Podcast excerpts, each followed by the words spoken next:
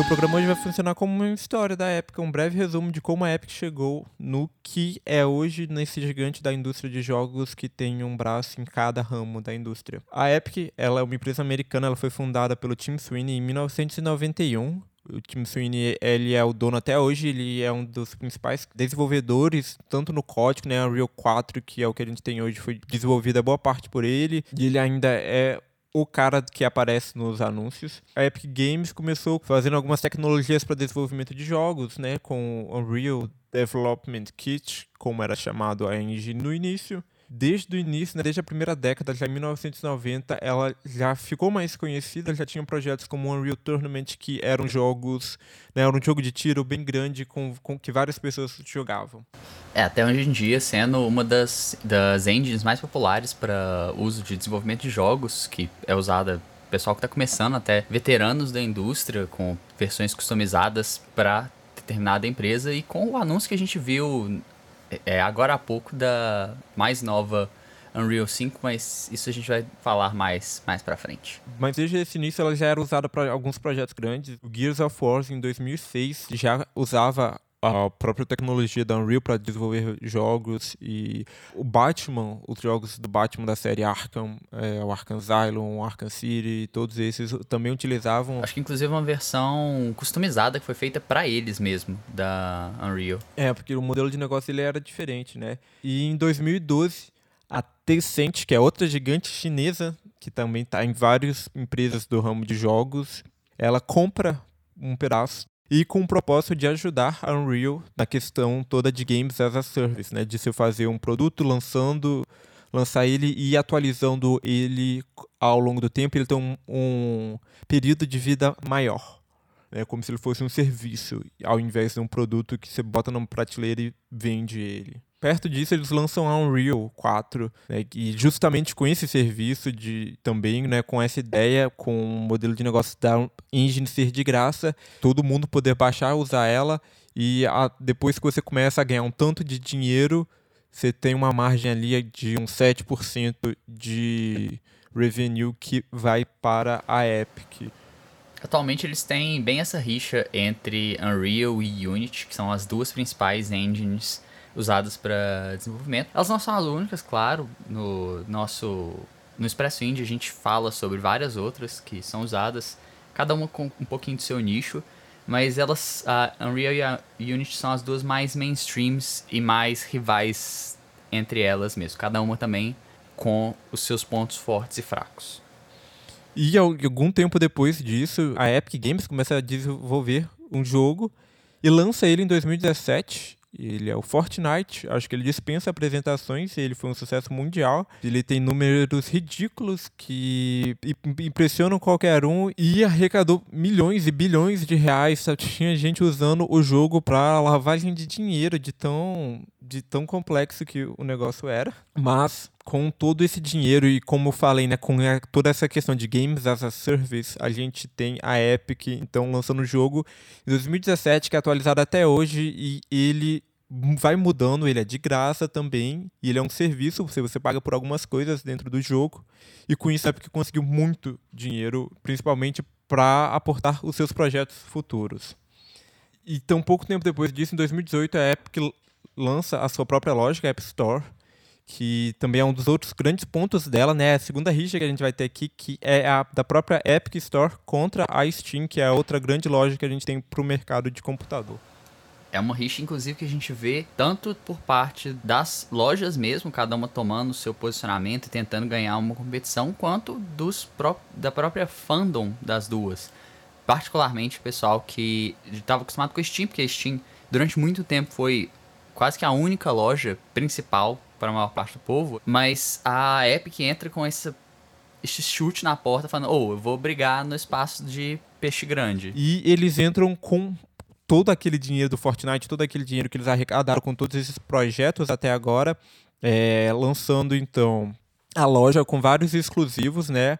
Inclusive ela é até hoje ela não está aberta assim para qualquer pessoa enviar ela. A Epic escolhe o que, que vai entrar nela, por ela estar ainda num período meio de teste tem, tem todo um roadmap de, de implementação dela, mas uma das coisas que ela chamou muita atenção foi justamente para o desenvolvedor a questão do revenue share. As lojas né, pegam um pedaço do, do quando você paga o jogo, elas pegam um pedaço. A Steam, que era o padrão para computador, ela a princípio pega 30%. Se você vender muito, ela pega 20%. E se você vender muito mesmo, ela pega 10%. Né? Tem, tem um revenue share por camadas ali. A Epic, ela pega 10% de todo mundo. Então, ela para de, o desenvolvedor indie, ele vai receber muito mais de uma compra na Epic, de uma loja, de uma compra na Steam. Isso sem nem considerar os acordos que a Epic tem feito para conseguir é, garantir alguns exclusivos.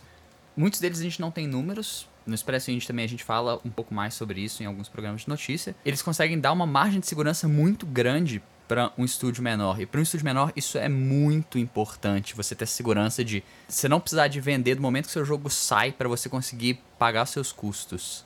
Isso, e ela tem várias outras questões envolvidas, né? Lógico que a gente está fazendo só um breve panorama por toda a história da Epic, mas ela tem várias que outras questões que muitas pessoas não gostam relacionada ao jeito que ela mede seus dados. Ela tem um pouco de. Ela tem algumas pessoas que têm um pé atrás contra a engine, então é uma coisa também que, que vale sempre a pena ficar de olho.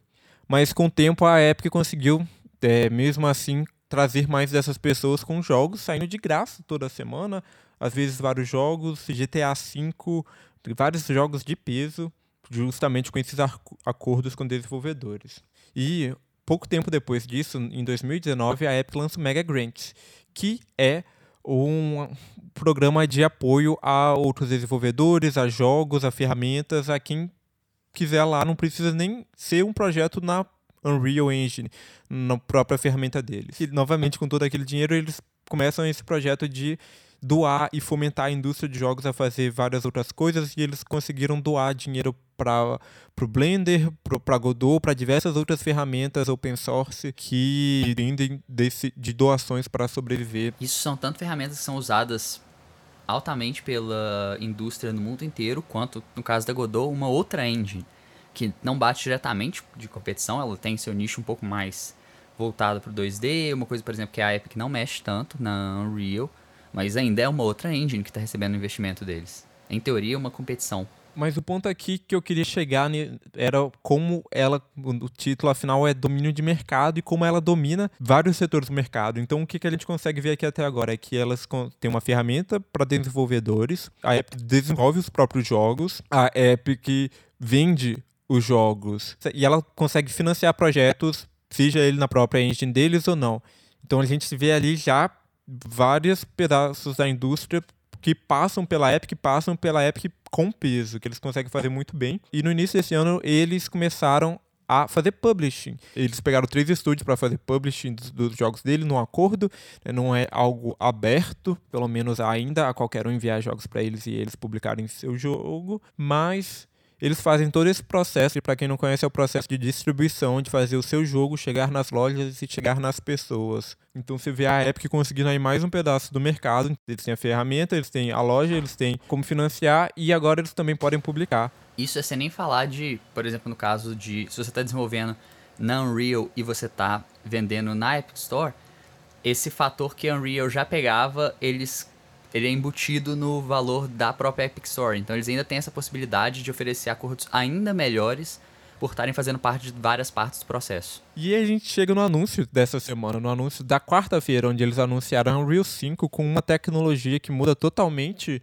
a produção de assets, produção artística de um jogo, que não só isso, né, que a gente pode falar num outro programa separado só para isso, mas a Epic também anunciou o Online Service, que é uma ferramenta, né, um serviço deles para questões online de jogos é, online, você tem que passar por servidor, de eles fazerem essa questão de multiplayer, leaderboards e controlar um pouco de analíticas do seu jogo. Então, mais uma ferramenta de mercado que a Epic tem. Mas então é isso, a gente queria fazer esse breve panorama porque a Epic é algo que vai com certeza estar nos programas futuros nossos, é uma empresa que está sempre nas notícias e a gente queria fazer esse resumo do que, que ela é para a gente conseguir partir do mesmo ponto nos programas futuros. Eu sou o Caio Gomes e juntamente com o Nicolas Lobo a gente é do Expresso Indie, onde a gente tem outros programas de jogos e aqui na CAE a gente traz um pouco das notícias da indústria para você toda semana. Então é isso, pessoal. O mundo dos jogos vai ficando por aqui. Até a próxima semana.